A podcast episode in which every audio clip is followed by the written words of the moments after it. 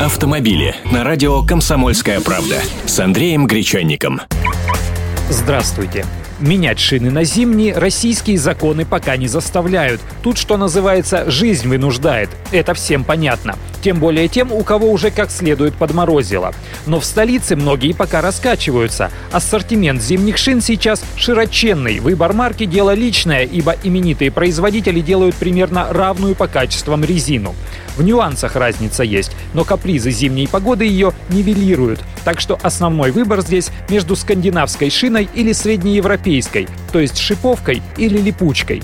Тут уже тысячу раз профессионалами говорено, если зима мягкая и ездить придется по чистому городскому асфальту, то тогда нечего царапаться. Если морозы, наледи и сугробы, нужен шип. Новая фирменная резина, естественно, стоит дорого. А средняя стоимость бэушной зимней резины, если покупать ее по объявлениям в интернете, в два раза ниже новой, примерно 5000 рублей за колесо. Причем за эту сумму можно найти как покрышки, откатавшие полгода, так и шины, изношенные всего на 10%, бывшие в эксплуатации менее сезона.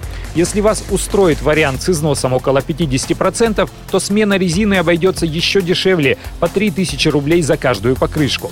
А для тех, кто ищет резину 13, 14 или 15 радиуса, одна шина может обойтись в полторы-две тысячи рублей.